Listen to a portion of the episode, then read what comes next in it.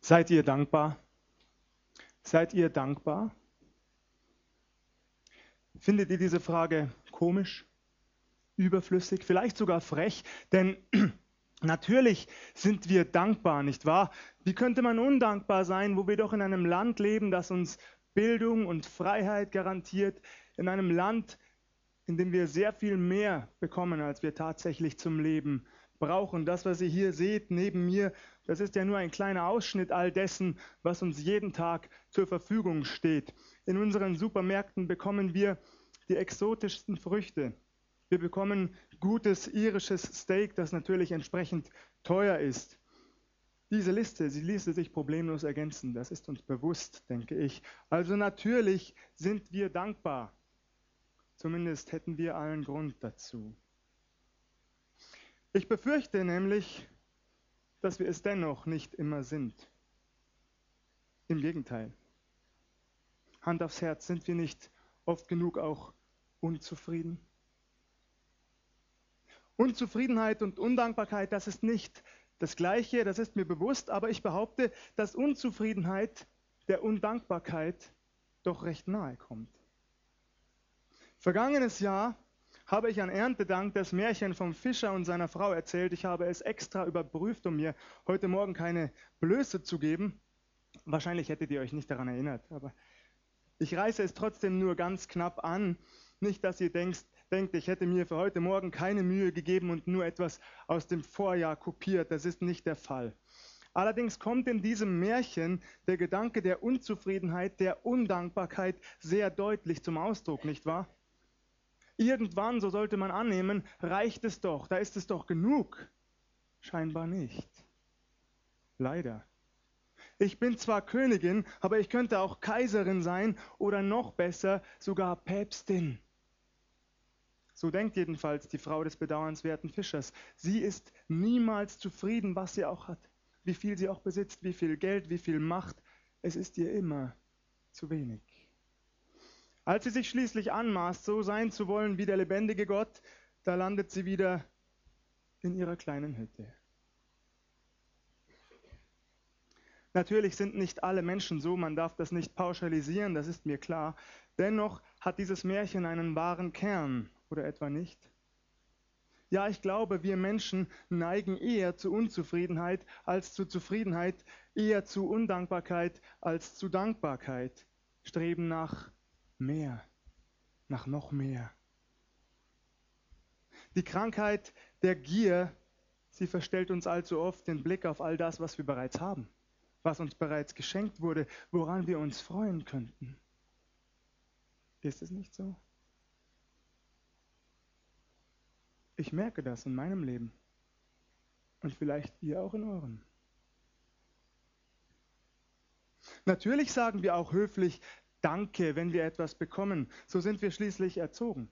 Und so machen wir es auch bei Gott. Danke, Herr Jesus, dass ich lebe. Danke, Herr Jesus, dass ich gesund bin. Danke, Herr Jesus, für meine Arbeitsstelle. Danke, dass wir alles Lebensnotwendige haben. Nahrung, Kleidung, einen Flachbildschirm, ein Handy, das nötige Kleingeld für ein, zwei Urlaube pro Jahr. Vielen Dank, Herr Jesus.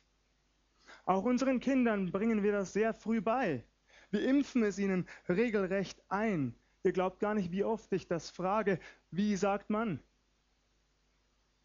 So oft frage ich meine Kinder, wie sagt man? Denn es ist leider nicht selbstverständlich, dass sie Danke sagen, wenn sie beispielsweise beim Metzger eine Scheibe Gelbwurst bekommen oder ein Gummibärchen im Krämerladen um die Ecke. Wie sagt man? Warum reitet der Pastor darauf herum? Vielleicht denkt der ein oder andere das weil ich mir verschiedene Fragen gestellt habe im Vorfeld. Nicht nur im Vorfeld für heute Morgen, ich stelle sie mir eigentlich immer wieder. Ist jeder, der Danke sagt, deshalb tatsächlich bereits dankbar? Oder umgekehrt, ist jeder, der es nicht sagt, deshalb sofort undankbar? Ganz allgemein, woran erkennt man eigentlich wahre Dankbarkeit? Was zeichnet wahre Dankbarkeit im Leben aus? Ja, zugegeben, wenn ich etwas für jemanden tue und derjenige sich dafür nicht einmal mit einem Wort bedankt, dann ärgere ich mich. Ich weiß nicht, wie es euch geht, ich ärgere mich. Aber ich glaube tatsächlich, dass Dankbarkeit vielmehr eine Lebenseinstellung ist. Dankbarkeit ist eine Haltung, die das ganze Leben umfasst. Alles mit einschließt, was wir sagen und tun. Dankbarkeit kommt also nicht nur in einem einzelnen Wort zum Ausdruck. Übrigens, gestattet mir an dieser Stelle einen kurzen Exkurs, genauso wenig wie Liebe. Ich liebe dich, das zu sagen ist recht leicht, nicht wahr? Es kommt uns relativ einfach über die Lippen, ich liebe dich, aber damit ist es doch längst nicht getan. Es gehört sehr viel mehr dazu, als es nur zu sagen. Wahre Liebe äußert sich, nicht wahr, in Berührungen, in Nähe, in Sehnsucht, in Hingabe. Das ist uns bewusst, davon gehe ich aus. Dass wir uns allerdings nicht missverstehen, stelle ich eines gleich klar. Ich ermutige uns hier nicht dazu, niemals wieder, ich liebe dich zu unserem Partner zu sagen oder zu unseren Kindern oder sich ab sofort nicht mehr zu bedanken. Das will ich damit nicht sagen, denn natürlich gehört das dazu. Worauf ich hinaus möchte, ist allerdings Folgendes. Worte und Taten ergänzen sozusagen einander und das müssen sie regelrecht. Also, bevor es zu Missverständnissen kommt, ja, Natürlich ist es gut und wertvoll, Danke zu sagen. Unsere Dankbarkeit auch mit Worten zum Ausdruck zu bringen. Das, bringt, das freut ja auch den, der uns etwas Gutes getan hat, nicht wahr? Zumindest hoffe ich, dass meine Frau sich darüber freut, wenn ich mich bei ihr für ein gutes Mittagessen bedanke. Indem ich es sage. Am besten verbunden mit einem Küsschen oder einer zärtlichen Berührung. Wenn ich damit also anerkenne, dass sie sich Zeit genommen hat, etwas vorzubereiten dass sie das aus Liebe zu ihrer Familie getan hat. Ja, zugegeben, manchmal mache ich mich auch ein wenig lustig, aber auf neckisch liebevolle Art, wenn ich mich beispielsweise statt bei meiner Frau bei unserem Thermomix dafür bedanke, wie gut er wieder gekocht hat. Nur eines, nur eines kann er nicht servieren, aber gut kochen, das kann er, wie auch immer. Ein dankbarer Mensch, ein dankbarer Mensch, er sucht jedenfalls nach Wegen, seine Dankbarkeit auch zum Ausdruck zu bringen, durch Worte, durch zärtliche Gesten oder beides. Oder indem er teilt, indem er abgibt von seinem Überfluss, von dem, was ihm geschenkt wurde. Oder indem er seine Zeit investiert in andere Menschen. Seine Kraft, seine Energie einsetzt, Gutes zu tun, zurückzugeben, auf welchem Weg auch immer. Es gibt so viele Möglichkeiten. Dankbarkeit ist eine Lebenshaltung. Ich möchte an dieser Stelle ein wenig provozieren. Ich musste an Menschen denken, die vor dem Essen immer das Gleiche beten und ich habe mich genau das gefragt, reicht das eigentlich bereits? Ist das Ausdruck wahrer Dankbarkeit oder wird es nur noch getan, weil man es immer so gemacht hat, aus Tradition sozusagen? Denn ich glaube, und ich sage es deshalb auch so deutlich, die ständige Wiederholung der immer gleichen Floskeln, die über Jahre einstudiert wurden, beinhaltet sogar die Gefahr, dass wir aus unserer Dankbarkeit bloßes Geplapper machen. Dass wir es zwar sagen, aber längst nicht mehr so meinen. Könnte das sein? Mir kam eine Aussage unseres Herrn Jesus in den Sinn, der einmal die Gebete der Heiden anprangerte, die zwar viele Worte machen, die viel reden, aber im Grunde nichts damit aussagen. Die sich häufig nur um sich selbst drehen, aber dennoch meinen, durch die Ausführlichkeit ihres Gebets, durch die schön klingenden Worte etwas zu erreichen, nach dem Motto, wer viel redet, wird eher erhört. So ist es nicht. Unser Herr Jesus sagt das ganz deutlich. Unser Vater im Himmel weiß längst, was wir benötigen. Er weiß, was jeder von uns zum Leben braucht, lange bevor wir ihn darum bitten. Auch damit will ich allerdings nicht sagen, dass wir nun gar nicht mehr beten oder mit Jesus reden sollen. Auch hier dürfen wir uns nicht missverstehen. Aber ich glaube, es ist wertvoll, einmal die Perspektive zu verändern. Gebet tut uns gut. Wir gehen ins Gebet, wir reden mit unserem himmlischen Vater, wir suchen seine Nähe, weil es geradezu lebensnotwendig ist für uns, ihm nahe zu sein, uns ihm mitzuteilen, aber auch auf ihn zu hören, mit ihm also ganz eng verbunden zu leben. Das ist wichtig für uns. Und dann werden wir auch nie vergessen, wer der Geber aller Gaben ist. Er ist der Geber aller Gaben, der Herr allein. Er, der Schöpfer aller Dinge, er, der jedem hier das Leben geschenkt hat. Alles, was wir brauchen. Lasst uns die Verbindung zu Jesus nie abreißen lassen. Er erzählte einst eine Geschichte, unser Herr. Auch diese Geschichte kommt mir immer wieder in den Sinn, nicht nur zu Erntedank. Wir finden diese Geschichte im Lukas-Evangelium und ich lese sie uns einmal vor. Lukas 12 ab Vers 13. Es sprach aber einer aus dem Volk zu ihm, Meister, sage meinem Bruder, dass er mit mir das Erbe teile. Er aber sprach zu ihm, Mensch, wer hat mich zum Richter oder Schlichter über euch gesetzt? Und er sprach zu ihnen, Seht zu und hütet euch vor aller Habgier, denn niemand lebt davon, dass er viele Güter hat. Und er sagte ihnen ein Gleichnis und sprach, Es war ein reicher Mensch, dessen Land hatte gut getragen, und er dachte bei sich selbst und sprach, Was soll ich tun? Ich habe nichts, wohin ich meine Früchte sammle. Und sprach, das will ich tun. Ich will meine Scheunen abbrechen und größere bauen und will darin sammeln all mein Korn und meine Güter und will sagen zu meiner Seele, liebe Seele, du hast einen großen Vorrat für viele Jahre. Habe nun Ruhe, iss, trink und habe guten Mut. Aber Gott sprach zu ihm, du Narr, diese Nacht wird man deine Seele von dir fordern, und wem wird dann gehören, was du bereitet hast? So geht es dem, der sich Schätze sammelt und ist nicht reich bei Gott.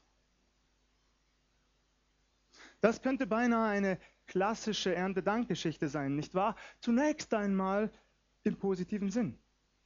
Die Felder hatten guten Ertrag gebracht, so heißt es im Text. Wir lesen es im Lukasevangelium und genau so wünschen wir uns das. Darum bitten auch wir, nicht wahr? Und dafür kann man dankbar sein, vor allem natürlich Gott. Er ist es, der es Jahr für Jahr regnen und die Sonne scheinen lässt, der die Saat aufgehen lässt für uns. Er ist es. Alles, was wir ernten, ist ein Geschenk Gottes an uns. Das ist die positive Seite. Leider hat der Bibeltext allerdings auch eine negative Seite. Da ist einer, der buchstäblich alles hat. Alles. Ein reicher Mann. Richtig neidisch werden könnte man auf ihn. Wie reich er tatsächlich ist, das zeigt sich für mich auch daran, dass er die Mittel besitzt, mal eben die zu kleinen Scheunen abzureißen und an deren Stelle neue, größere zu errichten. Einfach im Vorbeigehen. Es tut ihm nicht weh, es macht ihm nichts aus. Also ja, ich glaube, es ist erlaubt, sich diesen reichen Kornbauern, wie er genannt wird, protzig reich vorzustellen. Äußerst gut gekleidet lebt er in einem großen Haus, einer Villa vielleicht mit Pool oder Schwimmteich vielleicht beidem. All das Land rundherum gehört ihm, soweit das Auge reicht. Vermutlich. Diesem Mann geht es unbeschreiblich gut. Nun erspare ich uns an dieser Stelle, sowohl euch als auch mir, auf die immer größer werdende Kluft zwischen Arm und Reich hinzuweisen, selbst in unserem Land. Man muss das nicht groß betonen, es ist allzu sichtbar um uns herum, nicht wahr? Wenn wir durch unsere Städte gehen, auf der einen Seite die neuesten, modernsten Häuser und auf der anderen Sozialwohnungen. Doch zurück zum reichen Kornbauern. Denn eines dürfen wir bitte nicht übersehen. Eines dürfen wir nicht übersehen. Dieser Mann ist nicht wie die Frau des Fischers, die ich eingangs kurz erwähnt habe. Dieser Mann ist nicht unzufrieden. Er strebt nicht zuerst danach, immer noch mehr zu besitzen, noch größere Erträge zu erzielen. Er sagt nicht, nächstes Jahr will ich noch mehr ernten, noch größere Scheunen bauen müssen. Er investiert nicht in größere Landmaschinen oder bessere Düngemittel oder wahrscheinlich Stiere zu Jesu Zeit. Nein, das tut er alles nicht. Er will nicht noch mehr. Dieser Mann ist an einem Punkt in seinem Leben angelangt, an dem er genug hat und das durchaus erkennt. Er erkennt das. Er hat ausgesorgt. Für die nächsten Jahre ausgesorgt. Nun möchte er sich zufrieden zurücklehnen und genau so formuliert er es auch. Er bringt es zum Ausdruck, Seele, du hast einen großen Vorrat auf viele Jahre, habe nun Ruhe, iss, trink und habe guten Mut, genieße dein Leben. Übrigens unterstelle ich diesem Mann nichts Böses. Ich möchte das betonen. Ich interpretiere nicht mehr in den Text hinein, als dort tatsächlich steht. Nicht jeder reiche Mensch ist arrogant oder herablassend. Ja, zugegeben, das kann eine Folge des Reichtums sein. Das kann sein, ich habe es selbst schon erlebt. dass reiche Menschen auf andere herabsehen, sie gering schätzen. Das kann sein, aber das muss nicht so sein. Und ich stelle mir diesen reichen Kornbauern auch nicht so vor. Wahrscheinlich formuliert er es schon mit einem gewissen Stolz, vielleicht auch in Verbindung mit dem Gedanken, ich habe hart dafür gearbeitet, ich habe es mir verdient, ich habe es getan. Doch selbst das, ihr Lieben, ist zuallererst ein Fehler der Perspektive. Ein Fehler der Perspektive und nicht unbedingt Arroganz. Was meine ich damit? Was der reiche Kornbauer hier formuliert, ist ein Perspektivfehler, der hauptsächlich bei einer Sorte Mensch anzutreffen ist, nämlich bei Menschen ohne Gott. Bei Menschen ohne Gott. Alles mein Verdienst. Alles mein Verdienst. Im Schweißen meines Angesichts habe ich mir erarbeitet, was ich erreicht habe. Natürlich tragen wir dazu bei. Ein Landwirt streut die Samen aus, er düngt, er pflügt, Natürlich tragen wir dazu bei. Aber dass die Saat aufgeht, das können wir nicht machen. Das ist Geschenk. Ein anderes Beispiel. Ein Topmanager arbeitet hart und viel, er trägt viel Verantwortung und er wird dementsprechend entlohnt. Jemand, der sich engagiert, erreicht in der Regel mehr als einer, der meint, er könne die Hände in den Schoß legen und müsse nichts tun. So ist es ja übrigens nicht nur im Berufsleben. Das gilt allgemein. Wenn wir unsere Begabungen und Talente trainieren, in welchem Bereich auch immer, ob im musikalischen oder im sportlichen, dann verbessern wir uns. Wir verbessern uns. Natürlich tragen wir dazu bei. Und dennoch, auch wenn das vielleicht paradox klingt, am Ende bleibt alles Gnade. Ein weiterer Gedanke. Jesus prangert hier übrigens nicht den Reichtum dieses Mannes an. Ist euch das aufgefallen? Er prangert den Reichtum dieses Mannes mit keinem Wort an. Dieses Gleichnis dient also nicht dazu, reichen Menschen ein schlechtes Gewissen einzureden. Wer das mit Hilfe dieses Gleichnisses tut oder auch nur versucht, der missbraucht es aus meiner Sicht. Denn dazu ist es nicht gedacht. Dass Menschen nicht reich sein dürfen, das sagt Jesus an keiner Stelle des Textes aus, nirgendwo. Das ist nicht der Fall. Allerdings wird schon deutlich, dass der Reichtum gewisse Gefahren birgt. Und genau dafür benutzt Jesus eben dieses Gleichnis, um unsere Perspektive gerade zu rücken, uns die möglichen Gefahren vor Augen zu führen. Ich musste an dieser Stelle auch an den sogenannten reichen Jüngling denken, von dem wir nur ein paar Kapitel weiter erfahren, Lukas 18 ab Vers 18. Auch ihn verurteilt Jesus nicht für seinen Reichtum. Reich zu sein, das betone ich eindeutig, ist keine Sünde. Reich zu sein ist keine Sünde. Sünde ist und wird es erst dann, wenn unser Herz so sehr daran hängt, dass wir mehr an materiellem interessiert sind als an geistlichem, wenn unser Herz mehr an vergänglichem hängt als an unvergänglichem. Nun war der reiche Jüngling sehr reich, nicht umsonst nennt man ihn so, und er schafft es nicht, seinen Reichtum für Jesus Christus hinter sich zu lassen. Die vergänglichen Freuden dieses Lebens bedeuten ihm mehr als die Ewigkeit an Gottes Hand. Er wendet sich ab. Traurig, das ist er zwar, aber das bringt ihn nicht auf den Weg mit Jesus, sondern von Jesus weg. Ein sehr gebildeter junger Mann, der viel verstanden hat vom Leben, viel über Gott weiß eines lehrt uns die Geschichte, du kannst noch so viel über Gott wissen, du kannst noch so integer sein, wenn dein Besitz dich an einem entscheidenden Punkt in deinem Leben davon abhält, Jesus Christus nachzufolgen, bist du verloren. Und du bleibst. Zurück zum reichen Kornbauern. Denn dieser Mann fragt überhaupt nicht nach Gott. Er fragt gar nicht nach Gott, sein ganzes Leben lang nicht. Seine gesamte Lebensrechnung hat er ohne den lebendigen Gott gemacht. Das heißt, wir erfahren von mindestens zwei Gefahren relativ kurz nacheinander, die der Reichtum mit sich bringen könnte. Die erste ist, dass unser Vermögen, all das, was wir besitzen, uns dann, wenn es darauf ankommt, mehr bedeutet als Jesus Christus. Die zweite ist, dass Menschen überhaupt nicht nach Gott fragen, Zeit ihres Lebens, sondern sich stattdessen einreden, es sei alles ihr Verdienst. Bitte vergegenwärtigen wir uns eines heute an Erntedank. Am besten nicht nur heute, sondern auch das Jahr über. Es kommt nicht darauf an, was du hast oder wie viel, sondern stets zu wissen, wem du es verdankst. Es kommt darauf an, dass du verinnerlicht hast in deinem Herzen, dass es nicht alles ist im Leben, ein großes Haus zu besitzen oder ein schnelles Auto zu fahren. Es ist nicht alles, teure Anzüge im Schrank hängen zu haben oder eine Uhr ums Handgelenk zu tragen, die so viel kostet wie ein Kleinwagen. Das ist nicht alles. Was wahrhaft zählt, ist einzig und allein die Verbindung zu Jesus Christus, dem Auferstandenen. Das zählt in Ewigkeit und sonst nichts. Nur die Verbindung zu Jesus hat Ewigkeitswert.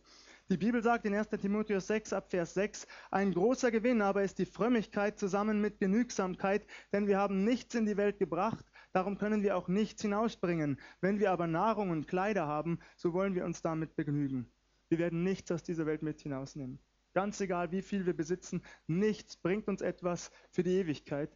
Nichts können wir vor dem Thron des lebendigen Gottes eintauschen, wenn wir ihn Zeit unseres Lebens nicht angenommen haben. Aber dieses Angebot gilt heute noch. Du kannst Jesus Christus annehmen, du kannst ihn zum Herrn deines Lebens machen. Das gilt. Solange du lebst, hast du diese Möglichkeit. Jesus sagte einmal, trachtet zuerst nach Gottes Reich und nach seiner Gerechtigkeit. Alles andere wird euch zufallen. Und ich mache uns heute Morgen Mut, dass wir uns auf diese Zusage verlassen. Sie gilt immer noch. Wenn wir zuerst nach Gottes Reich trachten und nach seiner Gerechtigkeit, dann bekommen wir, was wir zum Leben brauchen. Das gilt heute noch. Einst sagte Johannes der Täufer zu den Soldaten am Jordan, die zu ihm kamen, um sich taufen zu lassen, begnügt euch mit eurem Solde, begnügt euch mit eurem Solde, seid zufrieden mit dem, was ihr habt. Und genau das dürfen wir. Wir dürfen an der Hand Jesu Zufriedenheit lernen. Wir sind eingeladen, jeder von uns zufrieden zu sein mit dem, was wir aus Gottes Hand empfangen, Tag für Tag und Jahr für Jahr. Allerdings, und das möchte ich abschließend noch einmal betonen, auch hier dürft ihr mich nicht missverstehen. Wenn wir etwas im Leben erreichen können, dann sollten wir das. Ein Beispiel. Wenn wir der Beste in unserer Schulklasse sein können oder an unserem Arbeitsplatz, dann seien wir es. Seien wir es. Wenn wir einen Sportwettkampf gewinnen können, weil wir gut genug dafür sind, dann gewinnen wir ihn. Wenn wir mit unseren Talenten, vielleicht unserem musikalischen Talent erfolgreich und berühmt werden können, nun dann strengen wir uns an und werden wir berühmt. Das dürfen wir.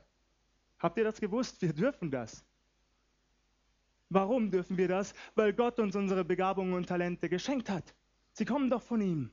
Also dürfen wir sie auch einsetzen zu seiner Ehre. Wir müssen uns nicht mit Mittelmaß zufrieden geben, wenn wir auch mehr erreichen können im Leben, liebe Geschwister.